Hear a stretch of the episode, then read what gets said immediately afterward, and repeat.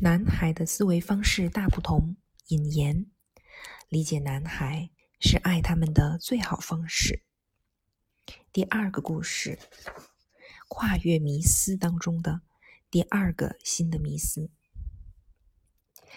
新的迷思还说，男孩并非生来就是男孩，而是被塑造出来的。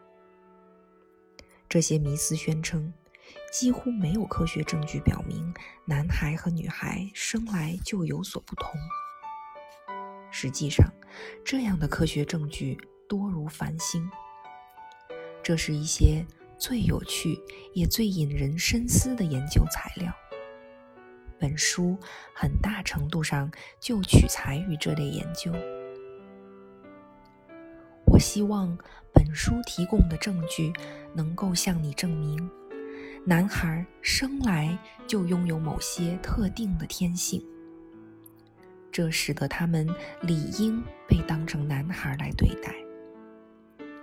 如果能够尊重男孩，能够按照他们原来的样子来理解和指引他们，就可以更有效地帮助他们成长为理想中的男性。如果还是一味的坚持社会化才是塑造男孩的关键，强迫他们改变，最后就只能因那些无法改变的男孩而深感挫败。新的迷思还试图让人们相信，在男孩成长的过程中，几乎所有重要的抚养工作都应当由父母独自承担。这是为人父母不言而喻、无可推卸的责任。如果一个男孩表现出任何问题，那都是父母的错。实际上，西方文化是地球上唯一试图在真空中抚养男孩的文化，几乎完全无视了其他社会成员在这个过程中的责任和作用。书将向你展示男孩生活的另一幅景象，正如养育匹诺曹是他一路上遇到的许多指引者的共同责任一样。出现在男孩生命中的每个成年人，也都有其相应的义务。人类学家普遍认为，养育一个孩子需要全村人的共同参与。绝大多数情况下，男孩所受到的最强大的影响，最初主要来自父母。之后，部落中的其他人也必须发挥同样重要的作用。设想一下，如果这幅图景能够成为现实，你和孩子的生活将变得多么不同！社区会更加和谐、更安全，媒体会更可靠、更负责任。这本书将向你提出挑战，看看。你能否为抚育男孩这项任务建立一种团队精神和合作氛围？你将看到一些发生在身边的范例，一些团体设法让整个部落都参与到抚养男孩的工作中。这种做法在男孩身上取得了成功。新的迷思还向人们宣扬，男孩。是天生就有缺陷的生物，他们会犯罪，是掠夺者，只想从女孩那里得到生理上的满足，过于争强好胜，不懂得倾听，太过暴力，缺乏感情。在几年前的一次晚宴上，我和《亲爱的妈咪》一书的作者克里斯蒂娜·克劳夫。之间爆发了一场激烈的辩论。这次争论的起因是他的一句话：“基本上来说，男性是破坏性的，而女性是建设性的。”我对于克劳夫在帮助家暴受害者方面所做的工作怀有深刻的敬意。然而，当类似上面的观点，通过女性运动中某些派别的领袖之口说出来的时候，当他受到政治家和学者广泛认可的时候，当妻子、丈夫甚至孩子也接受了这种观点的时候，就意味着整个美国社会都达成了一个不成文的共识。那就是，男性是破坏者，女性是创造者。男性阻碍了精神价值和社会价值的正向发展，男性生来暴力。本书将向你证明，在男性思维特质的核心中不存在任何天生的缺陷，男性并非生来就有瑕疵。那些惧怕男性特质的人，通常会把自己的恐惧转化为憎恨，而非理解。但整个文化对于男孩的看法，不应该被这部分人左右。过去三十年间的女性研究和社会思考，不仅正确地勾勒出了男性权利的过度泛滥。也清楚地揭露了，在某些男性主导社主导的社会组织中，仍然存在着宣扬暴力的危险倾向。在本书中，我所要质疑和驳斥的，并非此类观点，这是男性社会必须面对的问题。我难以苟同的是，某些思想家为这一问题开出的药方。批评男孩的自然倾向，贬低男性的天生特质，将男孩和成年男性隔离开来，甚至把男孩的成长和发展完全托付给转型中的女性文化。这些做法不仅对男孩没有好处，最终也将伤及全社会。随着本书的逐渐展开。我们将会深入研究新的性别迷思究竟有多么危险。这种危险不仅仅是针对男孩的，也潜伏在全社会之中。我们还将看到许多积极的、令人鼓舞的事实，因为男孩像女孩一样，都是伴随着祝福而生的。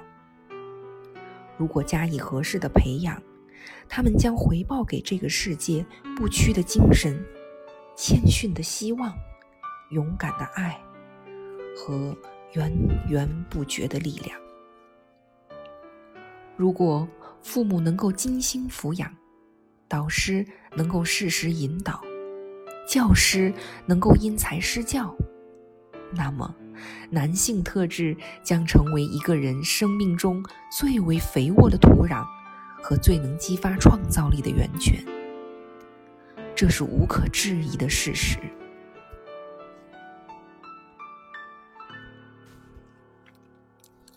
如何爱男孩？为什么我的儿子会如此沉迷于体育运动？为什么我的儿子总是闷闷不乐？我要怎样做才能让我的儿子学好，学会更好的倾听？为什么我儿子最近好像有些讨厌他的父亲？当一个男孩出现在你的生命里，他将给你带来美妙而艰苦的挑战。翻开这本书时，我希望你能够带着这些挑战进行阅读。在这个过程中，你将为以下实际问题找到一些实用的答案。为什么男孩之间的冲突会迅速的演变成暴力？如果我打算离婚，怎样才能让儿子更好的适应这件事儿？我用尽千方百计，男孩就是不愿意玩娃娃，为什么呀？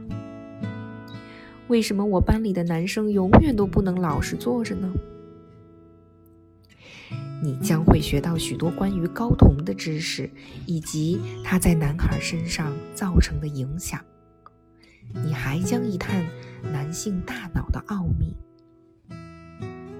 对于不同年龄段的男孩，最有效的规则有哪些？向男孩传授性知识时，有什么特别有效的方法吗？如何判断一个男孩是否遭到了性虐待？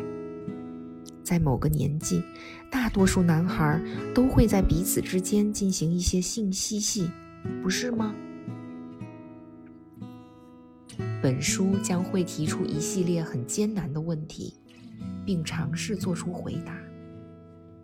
对于其中某些答案，你或许难以认同，但只要我们的目的是齐心协力地抚养男孩，那么。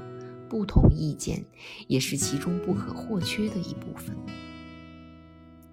我希望你能够将这些意见写信告诉我，因为我远远没有掌握所有的答案。愿你从本书中获得足够的信息。当你有不同的看法，或者在生活中遇到本书没有涉及的问题时，能知道去哪里寻找答案。一次家长联合会的活动中，一个拥有两个男孩的母亲向我提出了以下问题：“你们男人总是热衷于关键和要点。”他有些挑衅地说道。“所以我请你给出要点，请用不超过二十五个词概括回答：男孩都有哪些需要？”这个要求把我弄了个措手不及。因此，我采用了一个教师们常用的小把戏。你们都是聪明人，我同样半开玩笑地反击道，一手指向活动的参与者们。不如由你们来告诉我吧。在一段漫长而富有成效的讨论之后，我们得出了结论：男孩的需要包括以下这些。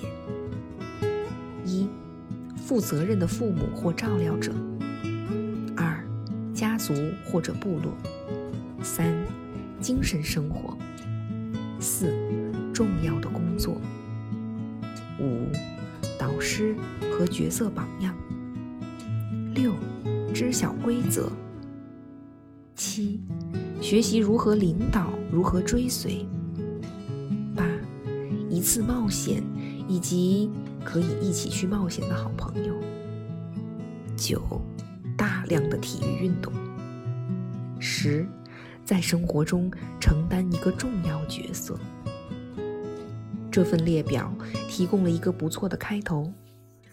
联合会中的一位父亲最终补充道：“这有点像是过去童子军的格言：男孩应当确定目标，清楚规则，并且知道谁说了算。”简单的要点，并不足以囊括这个问题的所有方面，但这些要点中蕴含着大量智慧。如果你继续阅读下去，将会发现本书的诞生同样也归功于许多热心人士的建议。这些人中有男孩自己，还有男孩的父母、祖父母。照料者、导师以及教师，他们像你一样，在生活中学会了如何教导男孩，如何无私的同我分享了他们的智慧。